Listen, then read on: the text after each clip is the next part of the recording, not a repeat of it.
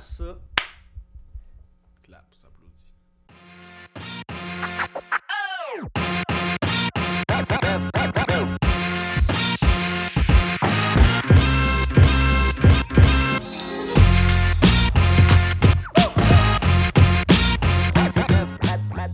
Bonjour à tous et bienvenue dans une nouvelle chronique du bras lanceur. Mon nom est JF Charles et je suis en compagnie de Marc-Antoine Berubé. Puis Marc-Antoine, on a un invité aujourd'hui. Yes! Yannick Desjardins, coordonnateur au développement des entraîneurs. Yannick, comment ça va?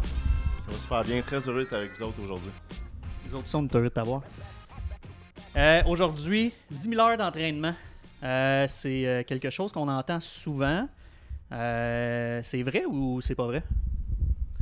Ben, présentement, ça, ça a été dans les dernières études. Ben, premièrement, le, le 10 000 heures, là, ça part de où là? On peut dire, là, ça part de où? Ça part d'une étude de qui a fait des études que lui, il est arrivé à un chiffre général que c'était 10 000 pour lui pour devenir un expert en quelque chose. Euh, les dernières études ont réfuté euh, cet aspect-là, que dans le fond, c'était plus un beau chiffre que le monde va arriver général. Ah, 10 000, tu sais, qu'est-ce que ça nous dit? Ça nous dit que ça prend beaucoup de temps avant d'être bon. Mais ce qu'on commence à réaliser, c'est qu'il y a plusieurs autres facteurs euh, qui contribuent à l'atteinte d'une expertise, que c'est pas nécessairement un 10 000 heures, right? Euh, exactement, surtout que euh, je pense qu'il y a plusieurs tâches, il y a plusieurs sports qui euh, ça demande un certain nombre d'heures qui est différent surtout. Il faut tout le temps analyser c'est quoi la tâche qu'on a à faire, c'est quoi la complexité de notre sport. Donc c'est sûr que le 10 000 heures, il vient vraiment euh, d'une formule qui était générale, de dire que ça te prend du temps.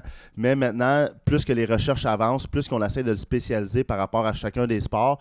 Et surtout aussi un autre élément qui prend en, en considération, c'est euh, notre athlète, il va partir de où? Est-ce que c'est quelqu'un qui part de zéro dans son sport? Est-ce que c'est quelqu'un qui, qui transfère d'un sport à l'autre? Euh, C'est quoi aussi son, je vais dire, sa chance ou euh, c'est quoi son euh, physiquement, c'est quoi sa génétique qui l'amène de partir peut-être d'un certain niveau athlétique qui peut être différent d'une personne à l'autre? Donc, c'est là qu'on voit qu'il y a plusieurs facteurs qui peuvent venir influencer un seul chiffre. Mais le plus important, c'est que surtout au baseball, surtout pour notre lanceur, euh, on est tous convaincus que ça prend beaucoup d'heures. On le sait qu'on entend souvent ça quand on est un sport de développement tardif. Donc, ça nous prend plusieurs. La complexité de notre sport est énorme. Donc, évidemment, c'est un chiffre qui est très élevé. De là à déterminer si tu 10 000, si tu 11 000, ben, c'est là que je pense d'un athlète à l'autre, ça peut être très différent. Ouais, c'est ça. Fait que si on arrive dans, dans nos variables, quand je disais, il parlait que il y, avait, il y avait trois gros facteurs, dans le fond, qui influençaient euh, le temps que ça allait prendre avant qu'on devienne un expert en quelque chose. On parle de. Parce qu'on dit 10 000 heures, c'est sûr que c'est vrai qu'il faut que tu fasses un certain nombre d'entraînements, mais il y a aussi la qualité de ces heures-là. Fait que c'est- on appelle ça deliberate practice en anglais. Là. Je mon français, des fois, là, il y a le monde qui écoute, là, des fois. Mais la pratique délibérée, dans le fond, c'est de faire une pratique avec un focus intense. C'est sûr que si euh, je mets plus euh, de concentration dans un certain mouvement, puis j'en fais plusieurs de ça, ben ça, ça devrait peut-être pas com- compter comme une heure. Là. Ça devrait peut-être compter comme un deux heures. Fait que c'est sûr que ça, ça va jouer un rôle là-dedans. Un autre, une autre façon qu'on va atteindre le 10 000 heures un peu plus vite ou d'atteindre, d'atteindre l'expertise plus tôt, euh, c'est au niveau génétique. Au niveau génétique, on a parlé, on parlera pas, on partira pas au même niveau euh, dans l'échelle. Puis euh, c'est la triste réalité. Puis il faut juste, euh, faut juste s'y faire avec ça. Euh, notre troisième point qui va être super important aussi, c'est euh, d'avoir un entraîneur avec nous autres qui a une expertise. Fait d'avoir comme un peu un mentor dans quelque chose qu'on fait, ça va nous permettre d'atteindre euh, l'expertise justement plus vite. Parce que si on s'en va un petit peu croche dans nos mouvements, on va avoir quelqu'un qui va tout de suite nous ramener dans le droit chemin versus on s'en va, on drift, on, comme on, est à la dérive vers où est-ce qu'on veut en aller. Ben, le plus tôt que quelque chose, quelqu'un me ramène dans le droit chemin, c'est sûr que je vais avancer plus vite. ça, c'est un peu de différencier euh, le, progrès puis le mouvement. Je peux dépenser plein d'énergie euh, tout croche, mais si je m'en vais pas dans la bonne direction, euh, on n'avance pas dans le développement. Fait que ça, c'est quelque chose qui, est super important dans, euh, dans les composantes pour devenir un expert. Ben en fait, ouais, excuse-moi. On parlait des différences aussi d'entraîner un participant ou un athlète. Yannick? c'est ton domaine, ouais. Good, good. Ouais, de plus en plus, encore une fois, c'est que euh, le mot euh, DLTA, donc le développement à long terme de l'athlète, euh, Marc-Antoine parlait de triste réalité. Ben, la triste réalité, c'est que malheureusement, c'est pas les participants de notre sport qui vont finir athlètes ou surtout athlètes de haut niveau ou qui peuvent atteindre les sommets de notre sport. Donc, il, il arrive dans un point dans notre développement que, bon, ben, il y en a qui disent, ben, moi, je vais juste être un participant, je vais juste être un actif pour la vie, puis on va finir à jouer à la balle molle entre amis ou au baseball entre amis. Euh, C'est bien correct, surtout. Là. C'est vraiment arrivé. C'est bien correct. là. Exactement. C'est pour ça que présentement, on peut dire qu'on a plus, euh, selon en- entre autres, là, justement, le actif pour la vie, euh, c'est qu'on on trouve maintenant avoir un petit peu un, un- deux chemins différents. On a le développement à long terme du participant. Donc, c'est là que de développer notre jeune en fonction de, on veut être un sportif, un sportif qui va être capable de se débrouiller et surtout d'être fonctionnel le plus longtemps possible. Euh, donc, d'avoir toutes ces qualités-là pour être justement juste en, en bonne santé versus, ben là, de donner toutes les chances à un individu de devenir un athlète. Donc, là, le développement à long terme de l'athlète. Fait que ça, c'est l'autre chose qui est un petit peu nouveau, c'est que maintenant, on a deux schémas, on a deux chemins différents qu'on peut avoir. Le développement à long terme de l'athlète, comme on le connaît pour atteindre les sommets de haut niveau, mais on a aussi le développement à long terme du participant qui amène à être juste est-ce qu'on va être un bon sportif? Donc, avec tout ce qui vient sur les saines habitudes de vie, puis ce qui peut venir avec aussi. Ouais, puis ça, tu sais, je pense qu'on a parlé un peu plus tôt, là, ben, hors, caméra, mais dans le sens que quand même arrivé quelqu'un, qui va être spécialisé puis qui va être professionnel, ben, peu importe, à un moment donné, tu- une des belles phrases que vous m'avez fait, tu peux pas jouer au baseball toute ta vie, là, à un moment donné, puis ça vient de- du film, euh, euh, voyons, là, Moneyball, là, right? Ouais. Dans Moneyball, à un moment donné, il dit, tu sais, euh, everybody's told at some point that they can't play the children's game anymore. Fait que, tu sais, c'est la triste réalité aussi qu'à un moment donné, tu vas arriver au bout du chemin, puis une des, des belles qualités que quelqu'un va avoir probablement, c'est d'avoir d'autres outils justement dans son coffre à outils, puis d'être capable de qu'est-ce que je fais une fois que je suis plus un joueur de baseball, ben tu vas être capable de, te recycler en quelque chose ou d'être capable d'être heureux sans être 100% dans le baseball, de pouvoir jouer au soccer, de pouvoir juste t'entraîner, d'être en santé. Au bout de la ligne, la santé, quand on arrive dans la vie, c'est la chose probablement la plus importante, right? Fait que c'est vraiment, c'est vraiment quelque chose qu'il faut garder euh, en tête aussi. Là. Je pense qu'une des leçons, par contre, qu'il faut retenir de ça, puis là, dis-moi si je me trompe, mais c'est de ne pas nécessairement catégoriser un jeune trop vite. Ah, clairement. C'est- c'est- C'est-à-dire que si le jeune a encore un espoir, si encore un jeune, puis c'est sûr que bon, on a un rôle peut-être comme, un- comme intervenant là-dedans, mais l'idée c'est de donner toutes les chances à l'individu qui lui veut accéder à un niveau supérieur, à un niveau élite, ben c'est de l'encadrer d'une façon comme ça. C'est sûr que c'est pas tous les individus, puis on le sait, même c'est pas bon, euh, malheureusement on peut pas tous jouer dans une catégorie 2A au baseball, il y en a qui jouent dans le A et dans le B, donc ça cari- on peut dire que ça, va différencier déjà un petit peu les participants. Mais par contre, le jeune qui rêve d'y aller, ça va être important de ne pas couper un rêve puis de l'entraîner en fonction de. En effet, c'est vraiment. On veut vraiment pas catégoriser un jeune, surtout. puis comme tu parlais tantôt, qu'on a le développement euh, actif pour la vie, puis on a le développement ben, du gars qui va arriver en, en performance, mais. OK, il y a un certain gars qui est catégorisé aller en performance, puis notre gars qui est ac- actif pour la vie, puis je pense qu'il faut pas catégoriser. Euh, par- faut pas que ce soit l'entraîneur ou quelqu'un X qui décide, faut que ça- vienne du jeune. Fait c'est quoi le gars qui est en performance, puis ça ne tente pas d'aller en performance, même s'il aurait les capacités pour, ben il a le droit de choisir l'actif pour la vie aussi. Puis de l'autre côté, surtout, ben là, ça vient dans, nos débats aussi, mais dans le point que j'arrive là, puis j'ai un gars qui est peut-être pas nécessairement classé, qui devrait faire la performance, mais il rêve à ça. Mais c'est possible. C'est juste que il part moins haut dans l'échelle, puis ça va y prendre probablement un peu plus de temps, puis d'effort euh, av- avant d'arriver euh, au, même point. Puis je pense que on arrive justement dans, dans les coins de, de spécialisation euh, hâtive encore qu'on arrive, puis faut pas catégoriser trop tôt, surtout quand on arrive dans quelque chose au baseball, c'est qu'on est à développement tardif, puis en plus que on n'a pas encore parlé, mais la maturité physique, je peux pas euh, je peux pas arriver puis catégoriser quelqu'un avant qu'il aille complètement maturé, là, c'est juste pas vrai. Il va y avoir plein de gars comme ben, il y avait certains articles qui avaient sorti au hockey, là, des gars qui avaient pas joué midget 3A puis qui sont rendus dans la Ligue nationale, puis c'était comme ah, ah, il y a plein J'allais te parler, puisqu'on a parlé en dehors de la caméra encore une fois, mais Ouais. tu me parlais, tu connaissais Alex Belzil, qui Ouais. joue pour le Rocket de Montréal. C'est Ouais. exactement ça. Il n'a pas été repêché. Je pense qu'il a joué genre junior 2A ouais. je- de mémoire. Puis il est rendu avec le Rocket. Puis c'est un gars super brillant qui connaît la game. Puis développement tardif, tout ça. Fait que c'est possible. Ben oui, puis c'est- très commun. Là. Quel autre gars aussi qui avait joué, il me semble, avec les Oilers, là, il joué dans le midget A même, je pense. Là, je me souviens pas de son En fait, un, un exemple, il y a Steve Eisenman. là. Raymond Bourque aussi. Ouais, Je trouve- ouais. je Mais Steve Eisenman, à l'époque, euh, il jouait en Ontario. C'est Bob. Hartley qui le coachait dans le junior A. tu sais, puis- Ouais. Fait que, oui, c'est loin, mais c'est quand même possible. là. Desharnais, tu sais, Desharnais, ça Ouais. est un. Lui, il a joué junior majeur, mais tu sais, il n'a pas été repêché. là. Ouais, il y a tellement de variables, il faut juste pas catégoriser, puis il faut juste euh, continuer à, à bûcher, disons-le. C'est juste s'enligner. Si tu un objectif, ça va juste te prendre un peu plus de temps. C'est sûr que si tu abandonnes, ben, c'est sûr que là, tu vas t'en aller ailleurs. Mais euh, je pense qu'il faut arriver surtout dans le point où c'est que l'individu doit décider de son parcours à lui aussi. Puis on avait une autre discussion, euh, encore une fois, hors, hors caméra, mais le point que à quel âge que notre, Exact, lanceur. C'est la prochaine question, ça. On a déjà parlé, Mais- mais, c'est ça. On veut pas catégoriser, ok, mais c'est à partir de quel âge que quelqu'un décide que ah toi t'es juste lanceur, ah toi t'es juste joueur de premier but, puis je pense que si le jeune il, il aime pas ça lui là, jouer euh, ailleurs que lanceur, ben au bout de la ligne je veux pas lui tordre un bras pour qu'il aille jouer ailleurs, c'est sa décision pareil. Mais ça reste que, ben, on peut arriver dans le à quel âge que ça, ça arrive, mais ça, je pense que ça va être propre à chacun. Mais euh, on avait un peu parlé de, de spécialisation, que c'était autour de 15 ans, entre 12 et 15 ans, on dit les, les, les études sont pas trop euh, claires là-dessus, mais il y a l'individualisation, mais on veut, règle générale, entre 12 et 15 ans, à un moment donné, choisir un chemin, puis je pense que ça, ça devient propre à chacun.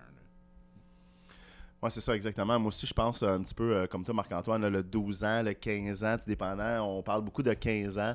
Euh, on on l'associe beaucoup, je pense, aussi au degré de maturité de notre athlète. Donc, aussitôt qu'il commence à atteindre une certaine maturité physique, euh, puis là, on parle de 15 ans, mais encore une fois, je pense qu'on avait encore une fois une, une discussion là-dessus. C'est euh, euh, 15 ans est un âge, son âge réel, un âge guide, mais évidemment, on le sait qu'on développe pas tous à la même façon. Là. Moi, pour ceux qui me connaissent depuis mon, ma tendre enfance, euh, moi, je suis un ancien euh, très petit. Euh, J'ai commencé mon secondaire 5, je mesurais 5 pieds 2 pouces. Fait qu'évidemment, tu sais, c'est pas petit, là, c'est, c'est très, Ouais. très petit. Là. Fait qu'évidemment, quand j'étais jeune, les opportunités, euh, ils pouvaient pas être là. Physiquement, j'étais, j'étais vraiment pas prêt à ça. Fait que mon âge était peut-être de 15 ans, mais mon âge physique, donc mon âge... euh, euh, L'âge biologique. L'âge biologique ressemblait plus à un 12 ans. Là. Fait que j'étais un petit Ouais. attardé finalement. On va se le dire, j'étais un petit attardé physique. Mais, euh, mais l'idée, c'est qu'il faut vraiment associer entre. Puis là, c'est sûr que pour un athlète qui a un degré de maturité qui est peut-être un petit peu plus avancé, ben là, on pourrait peut-être y aller euh, un petit peu comme Marc-Antoine disait, dire, OK, on peut peut-être commencer à spécialiser un petit peu, mais tout dépend de la volonté du jeune. Si c'est un jeune de, de 14 ans puis qui aime ça frapper notre lanceur, il aime ça encore se développer, puis pour lui, psychologiquement, c'est important pour son bonheur, sa continuité. Je pense que c'est là qu'on peut l'avoir. Par contre, si notre lanceur a peur de la balle, qui n'a pas de succès, puis on sait que souvent, quand on n'a pas de succès à faire quelque chose, euh, on, veut souvent le, mettre de côté puis se concentrer. La preuve, c'est même quand on, on arrive à la maison, on a trois devoirs à faire en français, en mathématiques, puis en biologie, par lequel qu'on commence, par celui qu'on a le plus de succès. Celui, ça va être comme ça. On va essayer souvent de. Ou, euh, bon, ok, je sais, il y en a qui veulent s'en débarrasser de, quelque chose qu'ils aiment le moins, mais celui qu'on va avoir le plus de plaisir à faire, souvent, c'est celui qu'on va avoir le plus de succès. Donc, c'est là que je pense aussi au niveau du choix puis de la spécialisation, ben, le plaisir à réaliser une tâche est encore très importante auprès de, de nos jeunes sportifs. Ouais, mais f- faut que ça reste basé autour de ça. Là, je veux dire, puis c'est surtout, ben, on parle. Un des gros sujets, c'est qu'on on a dit, ben, on part pas tous à la même place euh, dans l'échelle. Puis si je dis, moi, là, dans la vie, j'ai vraiment du plaisir à euh, frapper une balle de baseball super loin, ben, c'est sûr que je veux rester là-dedans, tu sais, puis qu'on, ça vient un peu dans mes débats, là, mais de, ok, ben, t'es super bon au baseball, t'aimes ça jouer au baseball, puis il faut que t'ailles faire de quoi d'autre, mais tu sais, ça, c'est correct, si t'es super bon au baseball, mettons, j'étais un- on parlait de Aaron Judge, on compare, euh, c'est des pommes avec des oranges surtout, on dit, euh, Aaron Judge jouait à plusieurs sports, mais il mesure aussi 6 pieds 7, puis les épaules euh, larges, deux fois comme les miennes, puis c'est- c'est pas fair. Lui, il est parti en haut de l'échelle, Aux trois quarts en haut de l'échelle, il est haut, 6 pieds 7, fait qu'il peut se rendre plus haut, tu sais. mais mais, c'est qu'il est parti en haut de l'échelle dans plein de sports. Fait que lui, là, tu le mets dans son équipe de basket, ça va être le meilleur. Tu le mets dans son équipe de baseball, ça va être le meilleur. Tu le mets dans l'équipe de football, ben, c'est le meilleur encore. Il est le meilleur partout, puis qu'est-ce que tu veux qu'on fasse? Puis surtout, qu'est-ce qu'on fait avec.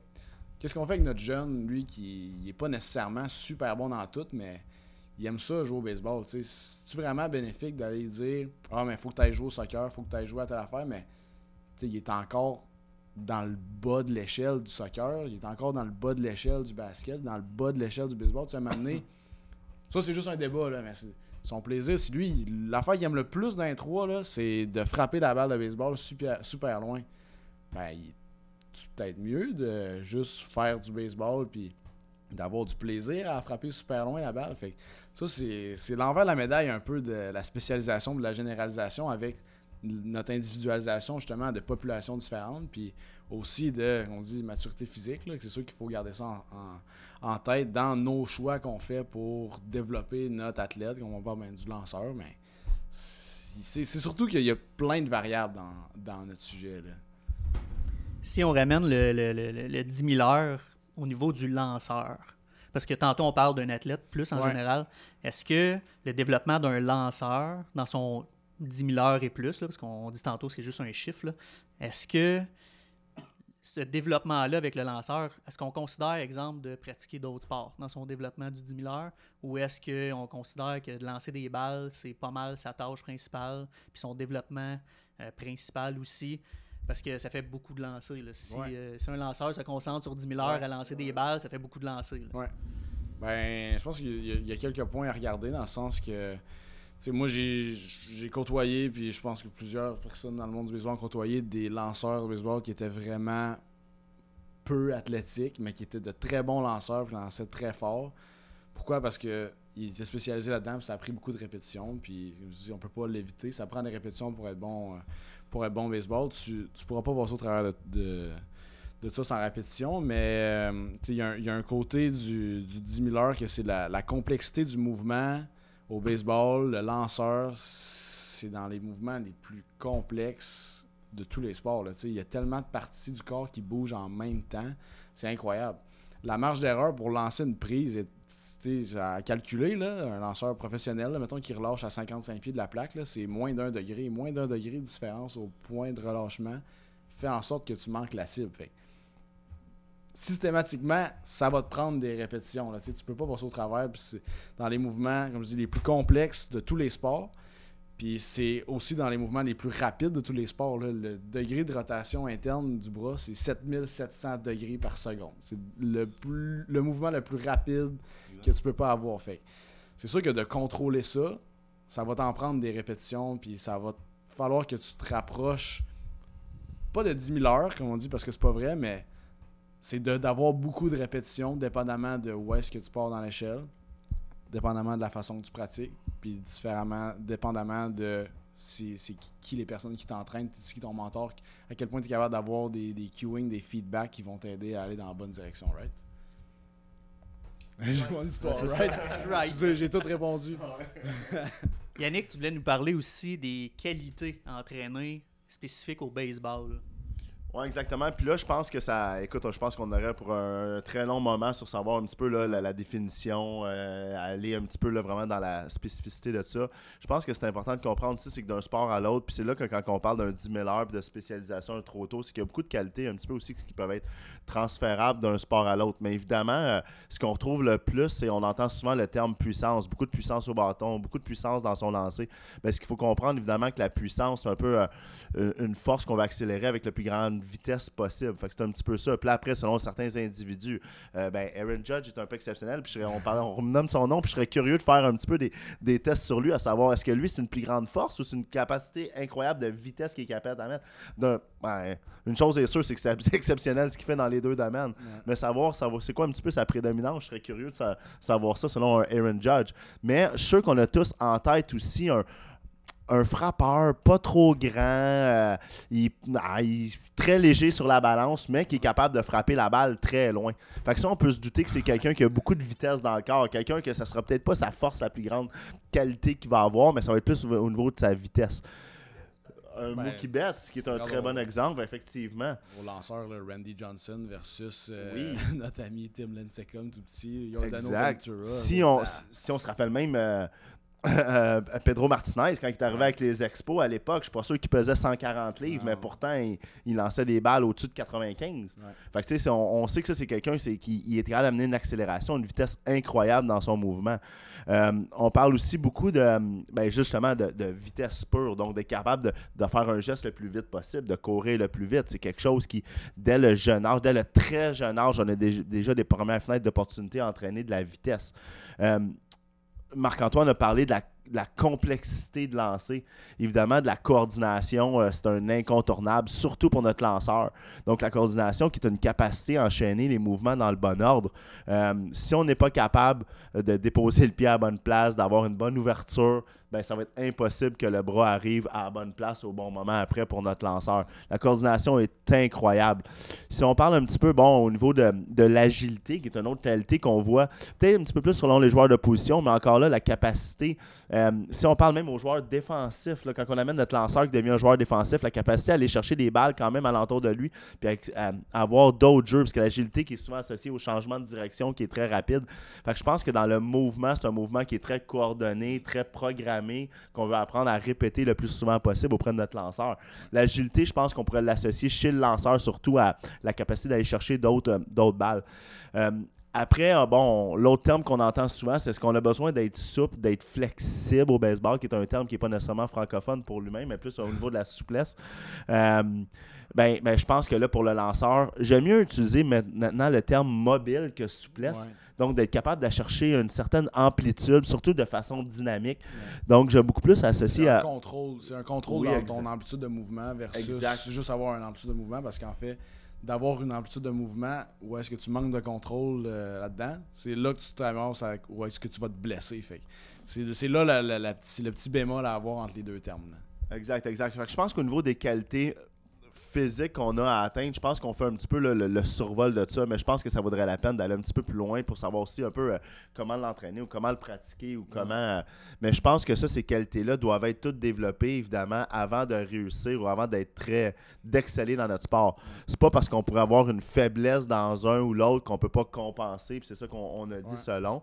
Mais je pense que l'important, puis. Euh, c'est d'avoir la meilleure capacité possible, de donner le plus de chances possible d'atteindre un succès. Puis après, ben là, c'est de savoir est-ce que si on, a un manque dans quelque chose, mais que notre technique est tellement bonne, ben c'est là qu'on peut avoir euh, énormément de succès quand même. Là. Ouais, c'est, ben c'est vraiment que, comme je répète souvent, il y a plusieurs personnes. On, on, on s'amuse, on regarde les mécaniques des lanceurs, là, des, gars des ligues majeures. Il y en a plein qui sont tout croches. Il y en a plein qui. Mais ils font quelque chose de tellement bien que ça compense pour le reste. C'est un, peu, un peu le même principe que tu parles dans le fond. Là. on arrive, euh, quelqu'un qui est fort, quelqu'un qui est vite. Tu peux être pas vite, mais tu peux être super fort puis arriver à, la même puissance. Puis, tu peux être peu mobile, mais être tellement fort que tu arrives au point de contact, mettons, quand tu frappes, ou au point de relâchement quand tu lances, que tu pas à la bonne place au moment, mais tu génères juste plus que quelqu'un d'autre. Ben, tu viens d'être gagnant là-dedans. Puis, un, des points aussi que, que tu as mentionné qui est super important, puis ça lie un peu avec le. Tu sais, on a parlé dans notre capsule juste un peu avant, euh, ben, la dernière capsule. Mais le point, c'est que tu as des fenêtres d'opportunité aussi où est-ce que ça se travaille, puis ça, c'est souvent dans un jeune âge, puis c'est souvent. Ben, on a des fenêtres qui sont après la puberté, mais on a beaucoup de fenêtres aussi qui sont avant la puberté. Puis quand je parlais de, littérature physique dans, dans euh, la dernière euh, capsule, dans le fond, c'est quoi? C'est de, de regrouper ces qualités physiques-là, puis d'arriver à des points qui sont un peu plus dans le général de OK, ben je veux frapper, c'est oui, dans mon échauffement, dans mon activation, mais aussi dans mon conditionnement physique. Et ça, c'est un autre débat qu'il faudrait mm-hmm. avoir euh, avec nos joueurs de baseball. Mais de garder en tête ces composantes-là qui OK, il faut que je, je, je, je, je développe ces composantes-là dans, ces, dans les périodes de développement de ma personne. Mais il faut aussi garder en tête qu'on a des mouvements qui sont fonctionnels, que ça, c'est la grosse base, surtout avec nos plus jeunes, que c'est apprendre à sauter, apprendre à marcher, apprendre à courir, apprendre à lancer, frapper, apprendre à absorber de la force à une jambe, marcher sur les mains, apprendre juste le contrôle du corps qui se passe à un très jeune âge, ben, de comprendre ces mouvements de base-là, qu'on dit un squat, ah, est-ce que tu squattes? Ben, tu on avait des débats là-dessus. Ben, tout le monde squatte dans la vie, c'est des mouvements de base, c'est que pour t'asseoir sur une chaise, il faut que tu t'assoies, ah c'est un squat, puis quand tu te relèves, il faut que tu sortes du squat, puis quand tu te penches pour ramasser tes clés à terre, ben, on appelle ça un hinge, puis ça, c'est Euh, ben, c'est une penture en français, mais c'est le mouvement du deadlift. Puis quand on arrive, puis qu'on fait un push, c'est quand j'ouvre une porte pour la pousser. Quand je tire, je fais un. C'est la même chose que quand j'arrive, puis que je suis en muscu, puis que je fais ben, des pull-ups. Puis quand je m'arrive, puis que je fais un bench press. Mais c'est tous des mouvements fonctionnels que quand je suis à un jeune âge, ça, faut que j'ai l'acquisition de ces mouvements-là pour faire la grosse base de quand j'arrive plus vieux. Ben, je vais, être capable de, de builder sur une plus grosse fondation puis d'acquérir des compétences justement de force, d'agilité, de vitesse d'une façon beaucoup plus rapide que si j'avais pas eu justement ces composantes-là. Puis quand je suis un lanceur, j'arrive puis je, je, veux faire un mouvement qui est extrêmement complexe, ben ça me prend ces mouvements de base-là pour établir mes autres grosses composantes. Puis comme ça, je suis un meilleur lanceur de baseball. Les gars, merci. Yannick, euh, plaisir. On va se revoir dans d'autres chroniques de toute façon. Euh, juste avant de vous laisser aller, par exemple, j'invite les gens qui nous écoutent ou qui nous regardent sur euh, YouTube, on peut faire des petits saluts. allez liker notre page, abonnez-vous. on va être sur YouTube quand j'ai mentionné, mais on est aussi sur Balado Québec, SoundCloud, iTunes, Google Podcasts. Si vous avez des questions pour Yannick ou même pour Marc-Antoine, euh, Facebook de Baseball Québec. Vous pouvez aller nous écrire des questions là euh, dans la page YouTube. Sinon, sur mon email personnel à moi, baseballquebec.qc.ca. J'espère que vous avez apprécié. On se revoit dans une prochaine chronique. Merci. Salut.